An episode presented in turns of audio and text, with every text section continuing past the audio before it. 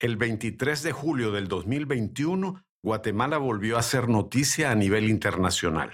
Muchas gracias, saludos desde Guatemala. Informarles que un sector mayoritario de este país centroamericano se encuentra indignado porque la titular del Ministerio Público, María Consuelo Porras Argueta, removió a Juan Francisco Sandoval del cargo de jefe de la Fiscalía Especial Anticorrupción de Guatemala, Juan Francisco Sandoval, es la última víctima política de quienes ponen trabas a la lucha contra la impunidad en el país en centroamericano. Mismo tema, el gobierno de Estados Unidos señaló que la destitución de Juan Francisco Sandoval es una falta de compromiso contra la independencia judicial en ese país. Cuando la CICIG desapareció en septiembre del 2019, muchos pensaron que la lucha contra la impunidad había terminado. Sin su apoyo político y técnico, ya no sería posible desmantelar las grandes redes de corrupción. Los poderes que se habían repartido las instituciones del Estado pensaron que estaban a salvo. Su pesadilla había terminado. Iván Velázquez era tan solo un mal recuerdo.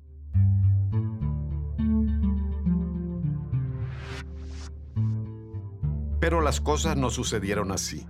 La CICIG se había ido, pero la FESI, la Fiscalía Especial contra la Impunidad, seguía trabajando.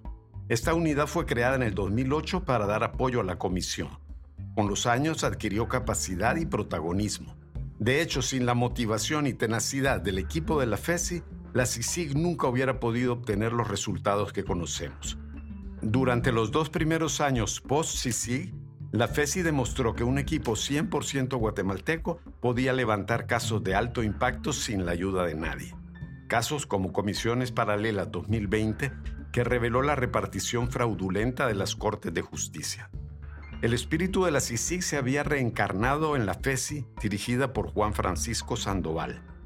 Esto era una muy mala noticia para los que habían conspirado contra la CICIG. Los empresarios y políticos que conformaban el pacto de corruptos tendrían que invertir más dinero y esfuerzos para neutralizar a la FESI. Y así lo hicieron. Los ataques contra los fiscales arreciaron. Juan Francisco Sandoval y sus compañeros fueron sujetos de espionaje y amenazas. Las denuncias espurias en su contra se acumularon. El propio presidente Alejandro Yamatei se sumó a la ola y criticó directamente al jefe de la FESI. En una entrevista a Reuters, se acordó de los días que pasó en la cárcel en el 2011 y le echó la culpa a Sandoval. A mí me metieron a la cárcel. Ajá. En Por el algo caso que de no hice. Por algo que no hice. Este señor era Ujú. uno de los fiscales. ¿Y qué salí yo de ahí? ¿He hecho yo algo en contra de él? No, ni como simple ciudadano, ni como presidente del país. Entonces sí. Yamatei aludía al caso de la Operación Pavo Real, cuando fue acusado de participar en la masacre de la cárcel de Pavón.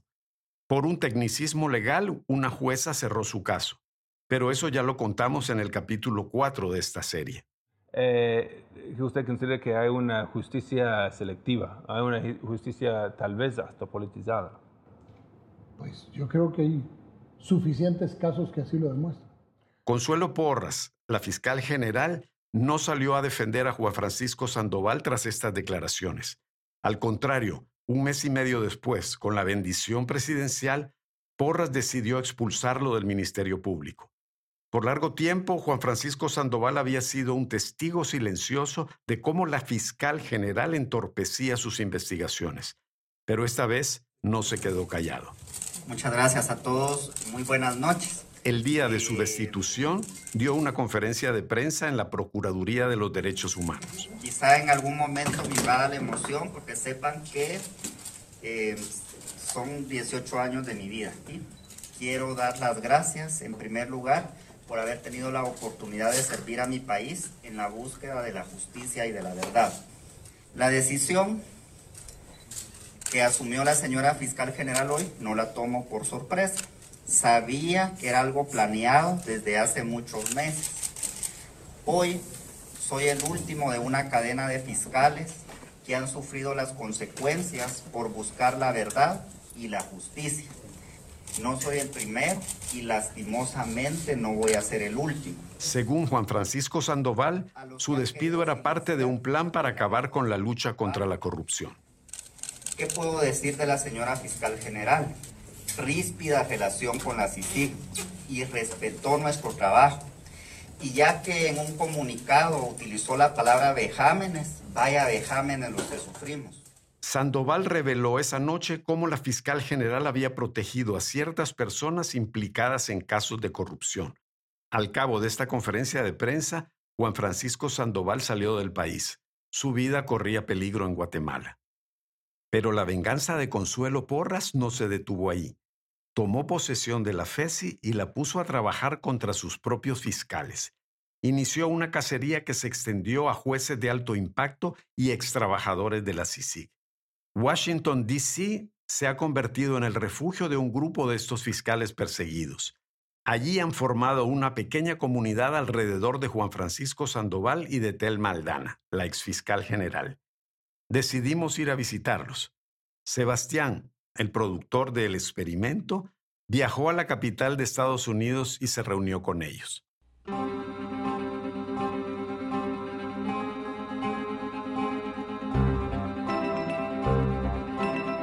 Desde No Ficción Guatemala, esto es El Experimento.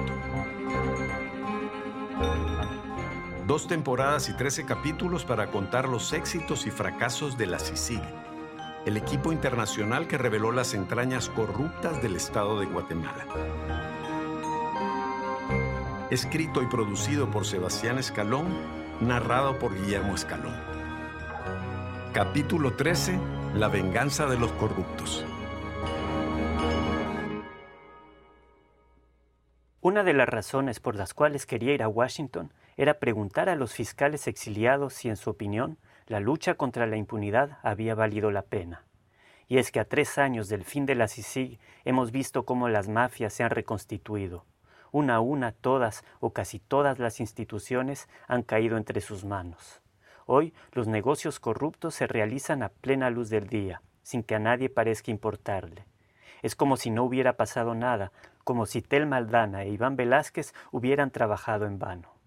Claro, han cambiado algunos personajes, hay nuevas empresas contratistas, hay partidos políticos que no existían hace dos años. También siguen en la cárcel algunas figuras de la corrupción, pero las estructuras criminales siguen desangrando a Guatemala y a su pueblo. Como me lo dijo la diputada de Semilla, Lucrecia Hernández Mac. La clase política actual y el pacto de corruptos es como una gonorrea multiresistente donde ya nada les pega, nada, nada, ¿verdad? Ya no hay antibiótico, por más cefalosporina de última generación que haya, ya no, no, no matan, digamos, al gonococo. Antes, una manifestación o un trending tópico, un titular o una directriz en inglés, ¿verdad? Tenía algún efecto, pero ahora nada, nada. Ya Estados Unidos no, no tiene poder, la prensa está pues tampoco tiene poder, eh, está siendo perseguida, ¿verdad? La calle también se ha debilitado, las redes sociales tampoco, ¿verdad? Parecen hacer mella en ellos. Entonces si hay una desesperación. Bueno, ¿y qué hacemos ahora, verdad? Las consecuencias de esta lucha contra la impunidad no las paga Naciones Unidas ni la comunidad internacional. No las pagan Iván Velázquez ni los expertos internacionales de la CICIG ellos han vuelto a casa con bien. La resaca de esos años furiosos la sufren los guatemaltecos que fueron parte de esa lucha. A muchos fiscales, jueces, magistrados, extrabajadores de la CICIG se les han abierto dos caminos, encierro o destierro. Por eso quería escuchar el punto de vista de los fiscales que colaboraron con la CICIG, esos que pensaban cada día que se levantaban a trabajar que estaban liberando a Guatemala de sus cadenas, ellos sabrán si la lucha valió la pena.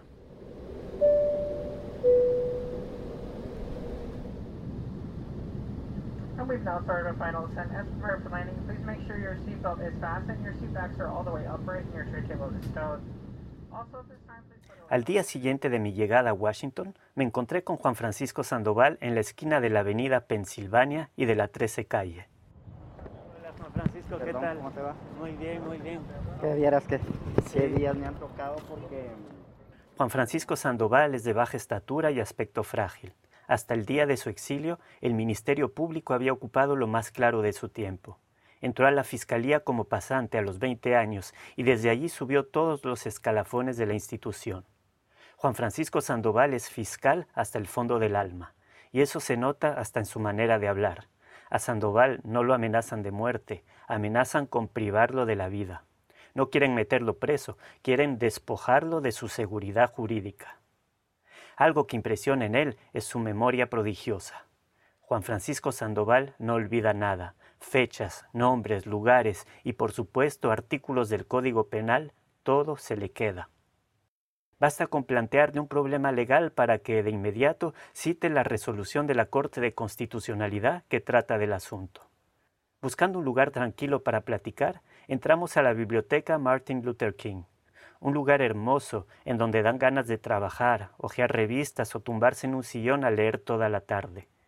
Un día Guatemala tendrá una así, un día.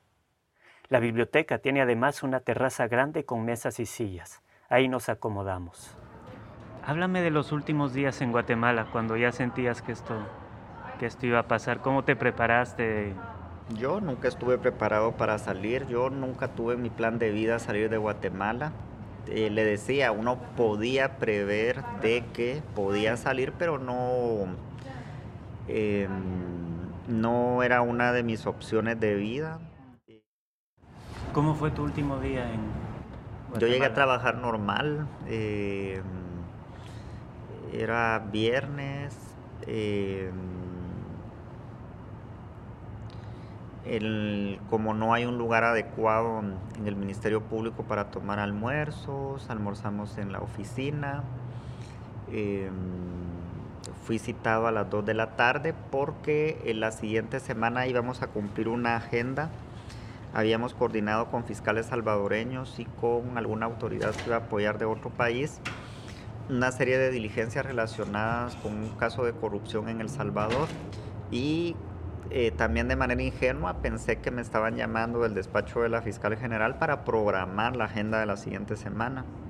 a las 2 de la tarde fui al despacho de la fiscal general. Eh, quien me atendió fue el secretario contra la corrupción, Estuardo López y López. Y yo le pregunté que cuál era el motivo de la reunión y me dijo, ay, creo que tiene que ver con algo de, la objeción que usted presentó por el tema de Cintia Monterroso. Entonces en ese momento dije, me van a destituir. Mm. Y llegó la directora de Recursos Humanos del Ministerio Público, me, me notificó de la decisión y que le daba mucha pena, que ella solo estaba para cumplir instrucciones. ¿Qué piensa, licenciado? Entonces le dije, no puedo decirle nada, solo que creo que están cometiendo una injusticia.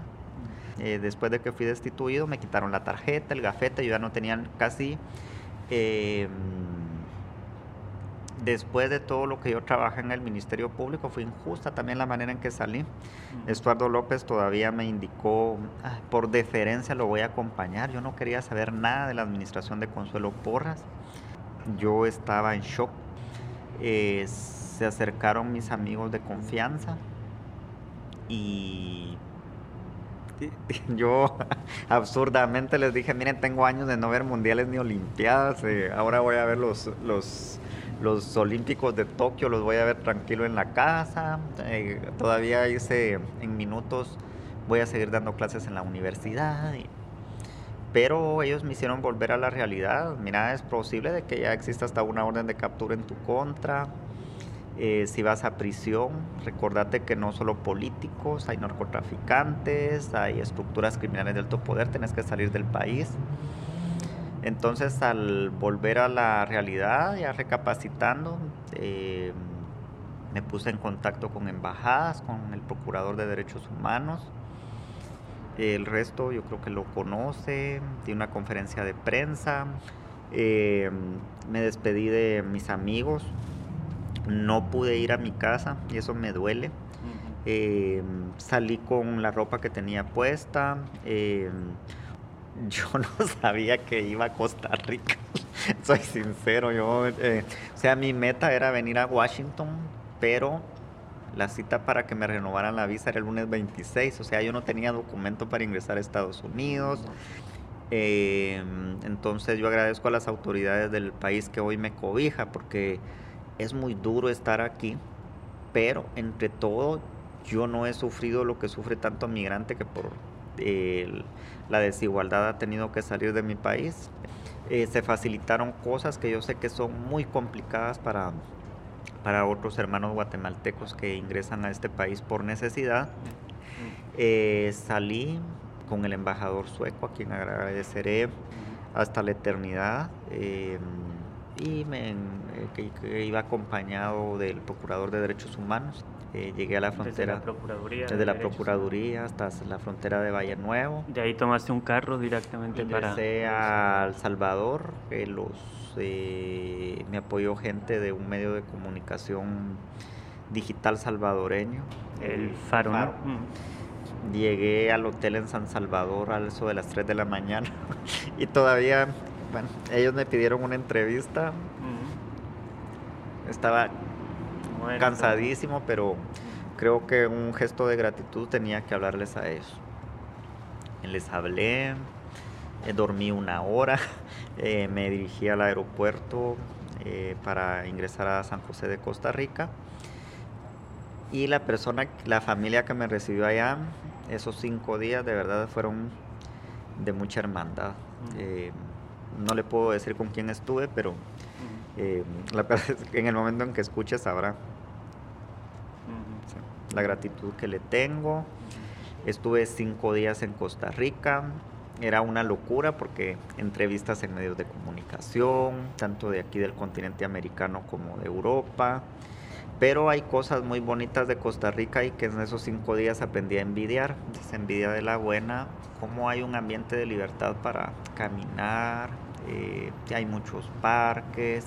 Entonces esos días que estuve ahí por primera vez en 11 años no, no, estaba acompañado de un equipo de seguridad, eh, pude caminar libremente, eh, me perdí en algún momento, eh, es el momento en que me perdí que sentí más bonito porque sabía que estaba en un lugar seguro. Y después tuve que viajar aquí a Washington, a lo desconocido. Y algo que la gente no sabe muy bien es cómo viven los que los que han llegado aquí, ¿verdad? Eh, algunos imaginan que tienen becas increíbles de universidades que les dan apartamento y comida o cosas así. Y es algo que está en el, en el imaginario. No le voy a decir de que vivo mal, porque no vivo mal, pero yo he visto a veces eh, críticas donde dicen, bueno, mientras los otros están enfrentando la justicia, ellos están allá en la comodidad de su apartamento. De hecho, usted está viviendo en un momento en el que me tuve que mudar y no sabe el dolor de cabeza que eso implica mm. por el tema de que si usted no es ciudadano y recién venido en las condiciones en que llegamos a este país, no se tiene crédito, mm. tiene que, que ver cómo usted justifica o garantiza eh, de que va a poder realizar pagos. Es una situación muy complicada en esta época en la que se está realizando la grabación. Están saliendo muchos fiscales de, de la FESI de Guatemala y algunos han venido aquí a Washington. Entonces he tenido que ver cómo entre, entre cubrir mis necesidades, también tratar de apoyarlos, no solo en lo moral, sino que también tiene que ser un apoyo de índole material. Entonces ha sido muy complicado. Vivo bien, tengo estoy estudiando el idioma, que, ha sido una barrera. Miren, en Guatemala, por favor, estudien, estudien otro idioma. estudien si tienen que salir al exilio. otro idioma, porque nuestro país es lo más probable de que se salga al exilio. Mm. Estoy en eso. Eh, organizaciones de derechos humanos me han apoyado, estoy trabajando, les agradezco muchísimo, ha existido mucha solidaridad. Eh, no sé cuántos años voy a tardar para volver a mi país. Usted no sabe cómo, de verdad, eh, extraño mi tierra, ¿verdad? Extraño a mi familia. Pero no veo que, esto vaya a ser tan inmediato. Creo que va a ser un proceso de muchos años y eh, depende de la ciudadanía. podría decir alguien, bueno, entonces no confía en el pueblo de Guatemala claro que confío en el pueblo de Guatemala. El tema es de que el pueblo de Guatemala está atado. Las fuerzas de poder en el país lo mantienen inmóvil y es tanta la necesidad que existe en el país que la gente está pensando en sobrevivir, no en cambiar. Entonces tampoco le puedo exigir eso a, mi pueblo querido si ni siquiera ha tenido mayores oportunidades. Pero... El pueblo de Guatemala, ese misterio, ese animal cuyo comportamiento nadie logra entender o anticipar En el 2015, para sorpresa de todos, la ciudadanía se levantó y manifestó en todo el país. Semana a semana, la plaza central se llenó de ciudadanos indignados que gritaban su rabia contra el gobierno corrupto de Otto Pérez Molina. Parecía que Guatemala había cambiado para siempre. Pero luego, tras las elecciones que llevaron al comediante Jimmy Morales al poder, la marea bajó. En los años siguientes, ese pueblo dio un par de rugidos aquí y allá y luego se echó a dormir. Hoy en día las únicas manifestaciones resaltables son la de los pueblos indígenas a las que la población urbana nunca se une.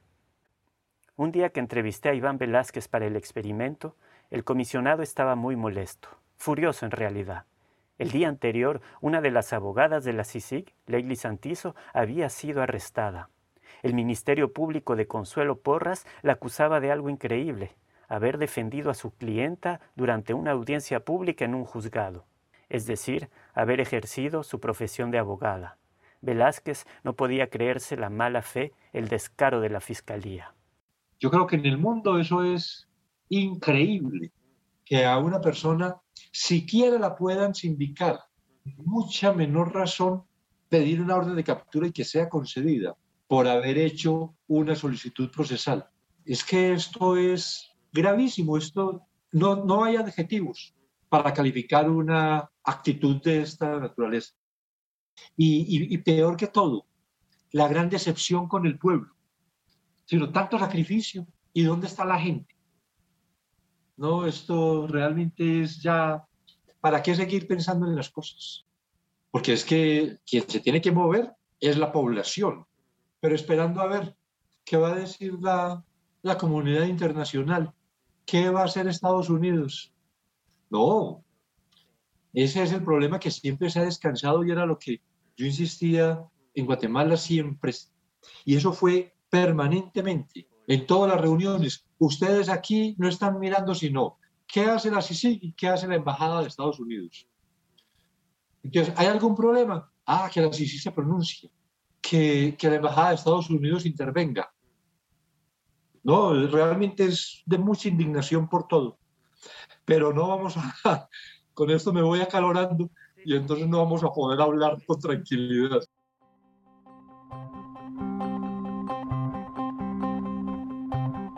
Desde que Consuelo Porra se convirtió en jefa del Ministerio Público, una represión sin precedentes se ha desatado en contra de operadores de justicia. En mayo del 2019, la exfiscal general Tel Maldana tuvo que irse al exilio. Fue la primera de una larga lista fiscales como André González o Rudy Herrera, juezas como Erika Ifán, magistradas como Gloria Porras y exabogadas de la CICIG como Flor Galvez han tenido que salir del país. Otros corrieron peor suerte. Fiscales o exfiscales como Xiomara Sosa, Virginia La Parra, Juan Francisco Solórzano Fopa o Eduardo Pantaleón fueron enviados a prisión. También fueron arrestados dos exfuncionarios de la CICIG, Leili Santizo y el analista Aníbal Argüello, a quienes escuchamos en esta serie. Consuelo Porras realizó un desmantelamiento sistemático de lo único que funcionaba en el sector justicia de Guatemala. Esto con el apoyo de las élites empresariales que no dejan pasar una oportunidad para manifestarle su aprobación. Algunos de los fiscales detenidos llevaban casos de altísimo impacto, por ejemplo, Eduardo Pantaleón investigaba un caso de sobornos en el que estaría implicado el presidente Alejandro Yamatei. Al momento de la grabación, él y la fiscal Virginia Laparra seguían en prisión. Al día siguiente de mi plática con Juan Francisco Sandoval, me reuní con los demás fiscales exiliados en Washington. Decidimos encontrarnos en el Hotel Sheraton de Arlington. En Guatemala, Sheraton suena a hotel lujoso y exclusivo. En Estados Unidos suena más bien a hospedaje en serie para clases medias. Había tan poco personal laborando que nos quedamos cuatro horas en la cafetería grabando sonido sin que nadie nos preguntara u ofreciera nada. Todo un lujo. La primera en llegar fue Tel Maldana. Vestía pantalones negros, una blusa roja y una chaqueta de lona. ¿Cómo está usted aquí en Washington? ¿Cómo se siente? Muy bien. Muy bien, sí.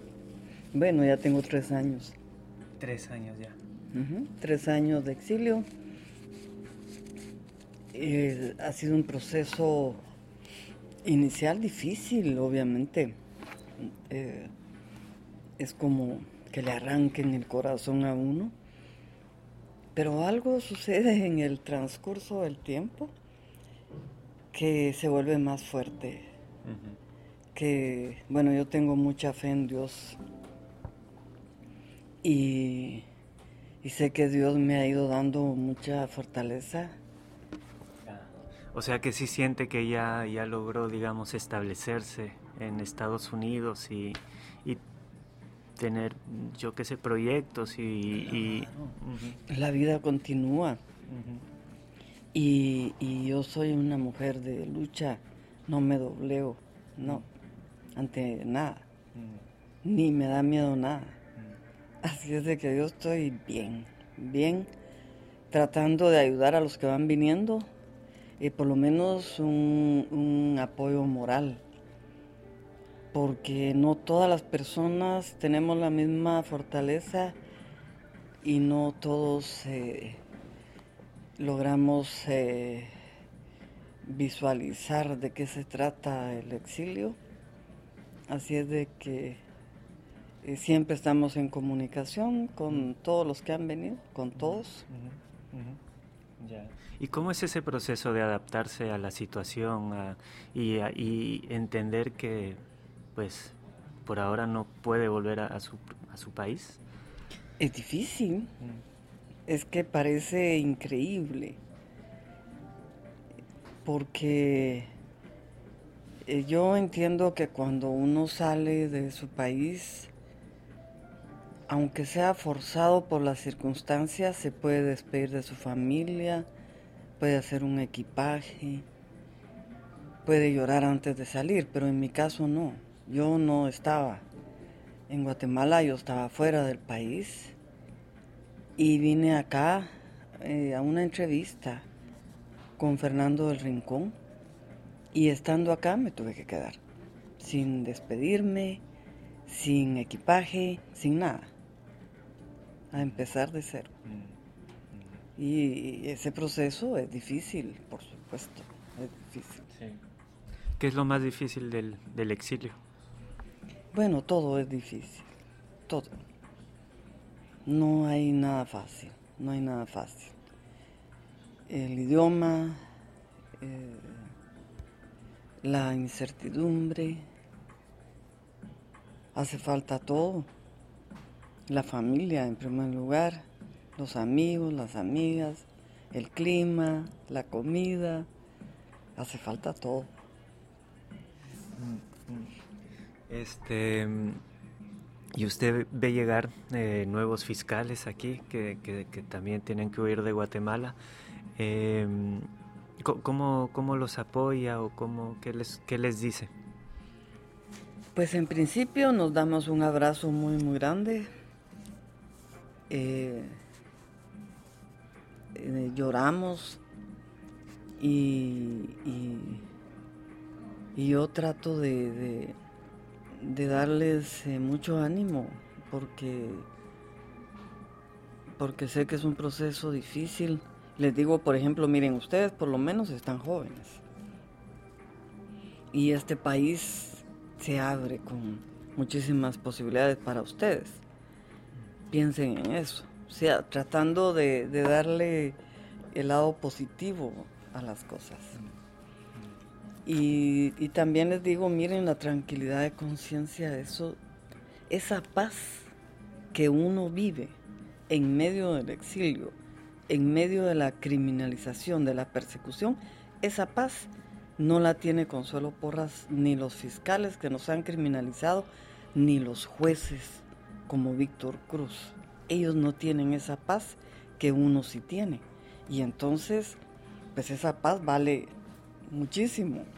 Y es eh, la que al final, junto a la fe, lo sostiene a uno. El siguiente en llegar a la cafetería del Hotel Sheraton fue André González, exfiscal de la FESI. Él está en Washington desde octubre del 2019.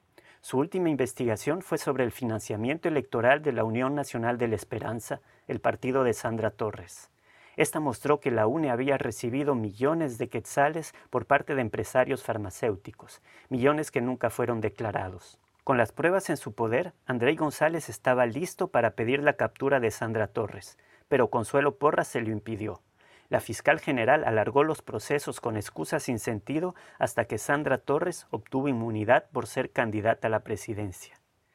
Y mientras la fiscal general bloqueaba el caso, André González empezó a recibir ataques. Cuentas de Twitter vinculadas a la extrema derecha publicaron fotos de su casa y de su carro. El fiscal había sido objeto de un seguimiento sistemático y muy profesional. Esto lo convenció de que más le valía salir del país. Al mediodía me va a ver mejor. es por eso. Al final le dijimos usted, vaya con el oculista. La cosa es no dar el brazo a torcer.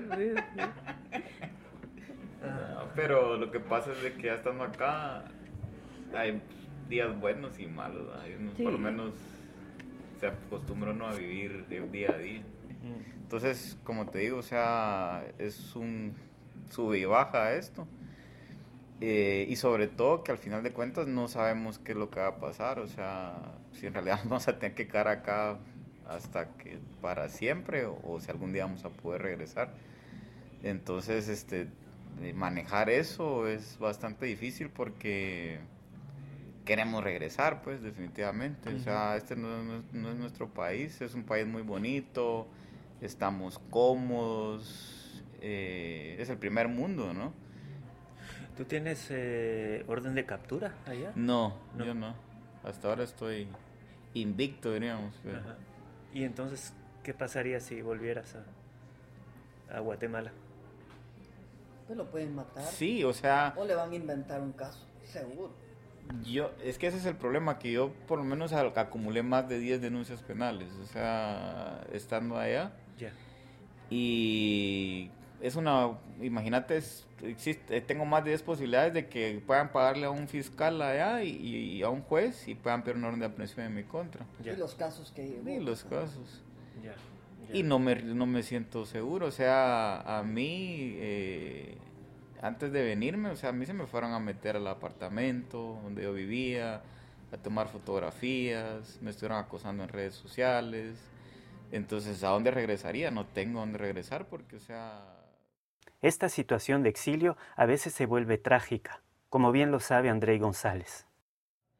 Ya estando acá, el 24 de diciembre, mi papá murió en Guatemala. Entonces, este, ese fue un golpe bastante duro porque no me lo esperaba, o sea, fue algo repentino y ya te replanteas, ¿no? O sea, ¿qué haces?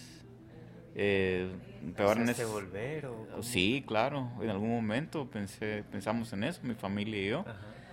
Pero ahí sí que tiene que ser, em, o sea, tenés que pensar de con cabeza fría, o sea, en un momento así rápido y decir, bueno, plantearte, o sea, si regreso, pues a mi papá falleció. Si me dijeran a mí, si regresas, va a revivir, pues me voy definitivamente. Pero sabes que no. Entonces, este, platicamos con mi familia y, pues sabíamos de que perdíamos más regresándonos que quedándonos, ¿no?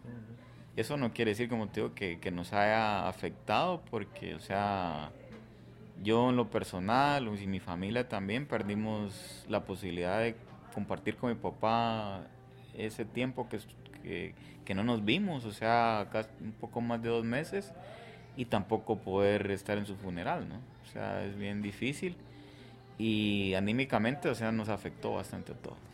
O sea, eh, a mí me afectó mucho ver a mi familia mal, ¿no? y decir, bueno, o sea, ¿qué, hicimos nosotros como para merecer esto? Y sobre todo mi familia, ¿no? Porque en realidad quien tenía el trabajo y a quien están persiguiendo es a mí. Y el dueño colateral es, son ellos, ¿no? Poco después se unió a nosotros el resto del equipo. Eran Juan Francisco Sandoval y el fiscal Rudy Herrera. Hola, ¿cómo estás? Rudy ah, hola, Rudy. ¿Qué tal? ¿Qué tal? La cafetería desierta del Sheraton se puso alegre. Ah, pues muchas gracias por venir. Que les dijeron que iba a haber cerveza, entonces... Sí, no, sí, pero bueno, temprano vine,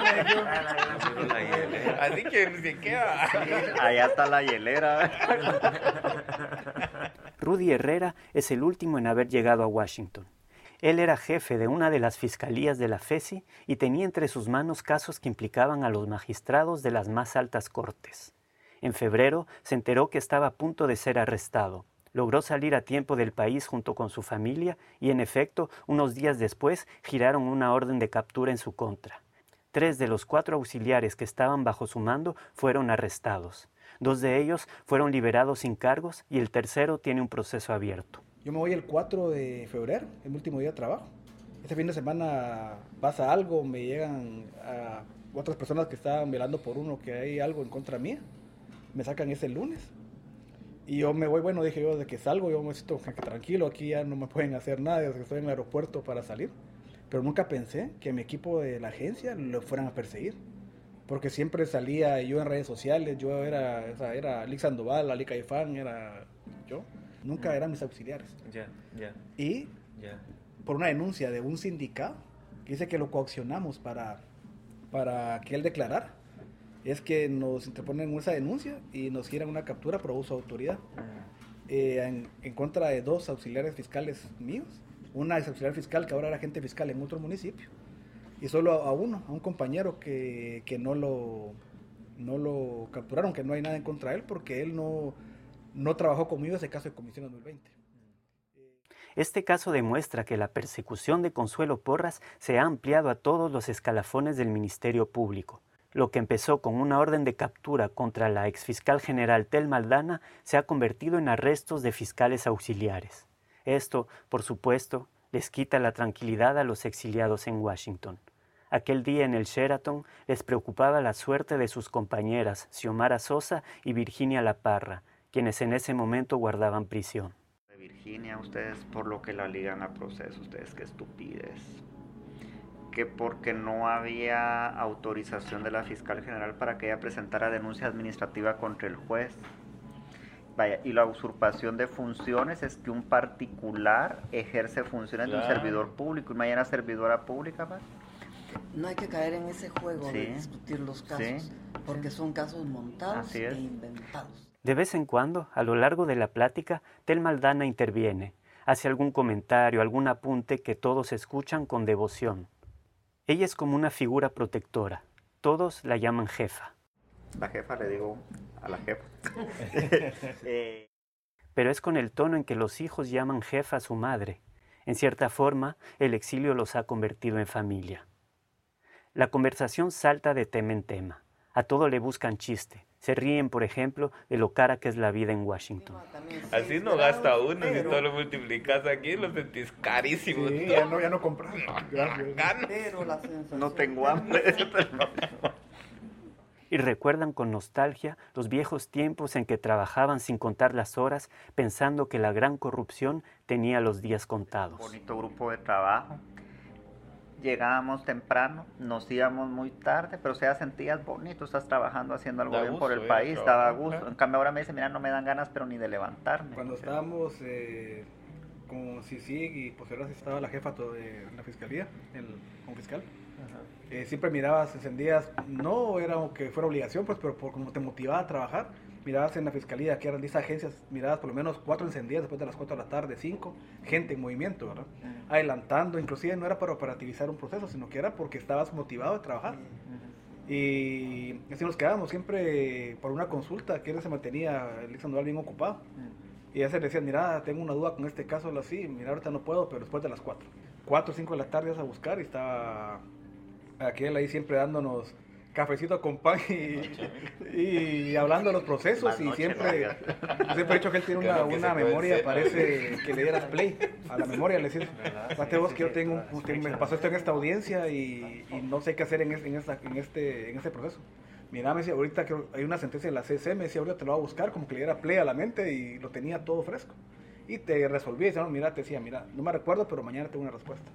Y fue la secuencia, ponerle el tiempo que trabajamos en la fiscalía, creo que la mayoría nos quedábamos Que qué bonito, de verdad, qué, hasta- ri- qué riqueza, de verdad, pedías. digo yo. Hasta nos pedíamos cenas. comida porque siempre nos quedamos siempre, quizás unas 15 personas trabajando siempre tarde, de diferentes y compartiendo, digamos, miren, en tal audiencia me pasó tal cosa, porque en realidad eran criterios jurídicos. Claro. Ahora no vamos a pedir los criterios disque jurídicos que están armando, pero Ahora- eran criterios jurídicos y miren, es que tal tribunal, la dinámica, no, pero yo estuve en otro tribunal y lo que se planteó, entonces como que nosotros mismos estábamos enriqueciendo nuestro acervo. Los fiscales comentan la relación con los equipos de la CICIG. Describen la experiencia como positiva y enriquecedora. Entonces eran mesas de discusión, es que de verdad era tan, no se me olvida a mí cuando íbamos allá a la comisión y discutir, nos reíamos pues porque también había que hacer agradable el le momento. contaba yo a Sebastián, pero Iván no. No, Es y a mí me daba más risa eso de verlo a él tan serio. ¿Serio?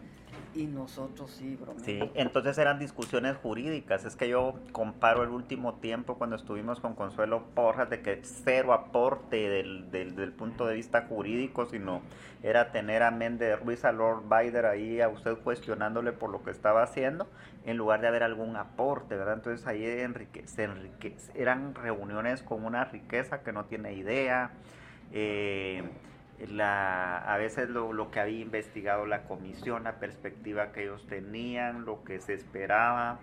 Eh, hubo casos en los que, que- no, era una autoexigencia, siento yo, porque ahora los casos los arman con una declaración. En cambio, en ese tiempo no, pero lo que pasa es de que hay que, eso tiene que ser más robusto, tenemos que, que- que encontrar algún otro medio de investigación o nos poníamos a hacer la labor del abogado, ¿verdad? No, pero si yo fuera abogado yo podría encontrar cómo refutar. Entonces, era- eran muy ricas, siento yo, esas discusiones, o en realidad así lo eran y... Tel Maldana y los fiscales empiezan a recordar los momentos fuertes que vivieron juntos. Por ejemplo, cuando el alcalde capitalino Álvaro Arzú llegó a una de las conferencias de prensa conjuntas del MP y de la CICIG. Tel Maldana e Iván Velázquez lo acusaron de realizar negocios corruptos con el privado de libertad Byron Lima, el militar que asesinó a Monseñor Gerardi. Usted lo dejó entrar, ¿verdad? Dicen. Sí, yo lo dejé entrar. Estábamos ahí en la conferencia. Yo había expuesto la mitad del caso, Iván estaba exponiendo la otra mitad, Juan Francisco estaba a la par de la bandera. Escondido atrás de la bandera. No escondido, pero siempre estaba ahí, ¿verdad? Y llega uno de seguridad y, y me dice, mire, allá afuera está el alcalde y quiere entrar, me dijo, ¿qué hacemos? Y entonces dije, que entre. Total, este es un edificio público, es el alcalde. Que entre, a ver qué hace. Dígale que entre. Y entonces en una hoja le escribí a Iván y le puse la hoja así, diciéndole yo va a entrar el alcalde cuando entra. Yo tenía control de la situación porque yo sabía que iba a entrar, yo sabía cómo reaccionaba, qué carácter tenía el, el alcalde, porque lo había visto públicamente, ¿verdad? Todos pues en Guatemala. Sabía que Iván se controlaba en extremo, que Juan Francisco estaba ahí por cualquier necesidad. La primera baja era con Francisco. La primera baja era- cabal. cara- Y entonces, y entonces dije yo que agarre a trompada a Juan Francisco. En todo eso salimos corriendo. No, no, no. Entonces yo pensé, este señor va a entrar. Y como yo soy mujer, a mí no me va a venir a pegar. tampoco me voy a dejar por aquello de las dudas, porque no soy de las que se deja. Dije, va a venir a agarrar a trompadas a Iván. Y entonces yo lo capturo, ¿verdad? Eso iba a ser. No hizo falta capturarlo. La seguridad del MP logró contenerlo haciendo un cerco a su alrededor. Llegamos al tema que quería abordar desde un principio. ¿Valió la pena tanto esfuerzo? ¿Aceptarían de nuevo el sacrificio ahora que conocen los resultados y las consecuencias? Yo, a pesar de todo lo que me ha sucedido, no me arrepiento de haber hecho lo que hice, porque sé que hice lo correcto y, pues estas son las consecuencias, o sea, buenas o malas, son las consecuencias de, de los actos, pero yo sé y tengo la certeza de que hice lo correcto y por esa razón no me arrepiento. Si me dieran la oportunidad de volver al Ministerio Público, o sea, con el objetivo de reconstruir lo que Consuelo Porras ha destruido, lo consideraría en lo personal. creo que lo que dijo André, a mí me pasó ahorita en, enero, cuando ya fue lo último, que estaba el hostigamiento contra nosotros y todo, que ya vieron por estarse metiendo ustedes, decía, por, en esos casos que, nadie agradece, o sea, eso es lo que te dicen, me dijeron a mí, pues. Y como dijeron, ¿estás arrepentido de, haber trabajado en el Ministerio Público o estar en esa fiscalía o hacer lo que hacía? Me decía André, o sea, con la cosa tranquila de lo que hicimos, dije, no me arrepiento. Y de lo, como decía, ese legado que se puede dejar, aunque decía Alex Sandoval, de que me digan ahora que estamos subiendo o que está haciendo eso es lo de menos. Dejar de saber de que hicimos lo correcto y que tuvimos ese privilegio. Yo me tengo un privilegio de estar en ese momento oportuno, de poder hacer, de, de, hacer esa justicia que toda la gente requiere. Pues. Y yo me siento tranquilo. O sea, digo, es difícil estar acá, pero yo sé que me puedo levantar acá y hice lo correcto. Y no me arrepiento de nada en lo que trabajé en el Ministerio Público. Más en FES y, con mis jefes que tuve. Y con la frente en alto, aquí se trabajó, pues tenía que trabajar y por eso es que estamos acá. Porque esa gente poderosa, corrupta, no le gustó lo que se hizo durante tanto tiempo. Escuchar uno a la gente que que debe de escuchar y que se sientan orgullosos. Yo se lo digo por mis papás, que uno piensa, bueno, los papás deben de aquel deben de pensar para qué se metió a eso. Al contrario, ellos dicen, no, hiciste lo correcto y si aquí tenías que salir por salvar tu vida, dale, me siento orgulloso de vos, hiciste lo correcto, entonces no hay nada más satisfactorio que sentirse uno en lo personal y que la gente que a uno lo quiere sepa que, que uno actuó de la, de la manera en que, la, en que lo tenía que hacer. Yo le decía a Sebastián que lo único que nos hizo falta fue más tiempo para consolidar este esfuerzo. ¿Hay algo de esperanza que les queda? Algo que... Claro, la esperanza es lo último que muere y eso es lo que nos mantiene de pie, luchando. Es hora de poner fin a la reunión pero la verdad es que nadie quiere irse a casa todavía. Deciden que lo mejor es ir al Avi, un restaurante salvadoreño en Arlington. Allí nos dirigimos. Llega la mesera. ¿Qué va a tomar? Yo agua sin hielo, por favor. Rudy Herrera pide pupusas y André González pide tacos. Tel Maldani y Juan Francisco Sandoval optan por un caldo de gallina. Cuando se lo traen, Sandoval se queja porque viene con la verdura cortada en pedacitos, como se suele hacer en El Salvador. Pero eso sí, la gallina americana sí sabe a gallina. La conversación se centra en la coyuntura en Guatemala, pero a las 10 de la noche todo cambia. El AVI baja las luces y se convierte en karaoke. Único con alma de artista en el grupo es Juan Francisco Sandoval. Esa es mi canción favorita. ¿eh? Ah, Perdona si te causo dolor. Perdona si te digo ya adiós. No llega a tomar el micrófono, pero canta desde la mesa las canciones que la gente va pidiendo. No hay canción de Rocola que no se sepa de memoria pues se acaba la experiencia. Lejos estaba de pensar que un amor doliera tanto, en espinas de rosa. Como dice el dicho, el que es perico en donde quieres verde. En exilio en un país desconocido, lejos de su familia, de sus amigos, criminalizado por las autoridades de su país, el fiscal Sandoval canta ayudarme a vivir.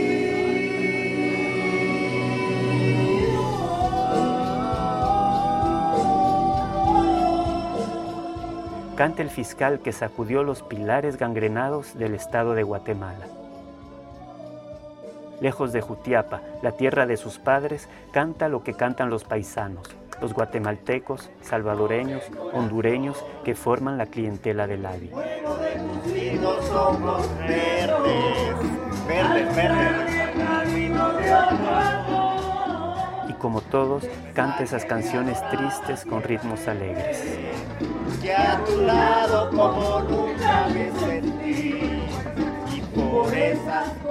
Canta con la nostalgia de los que no saben si volverán alguna vez a su patria.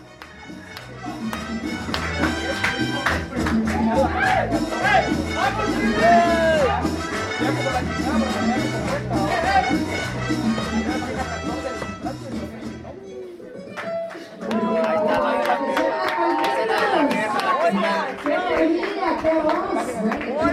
canción. Los mojados. Los mojados. Pongan atención.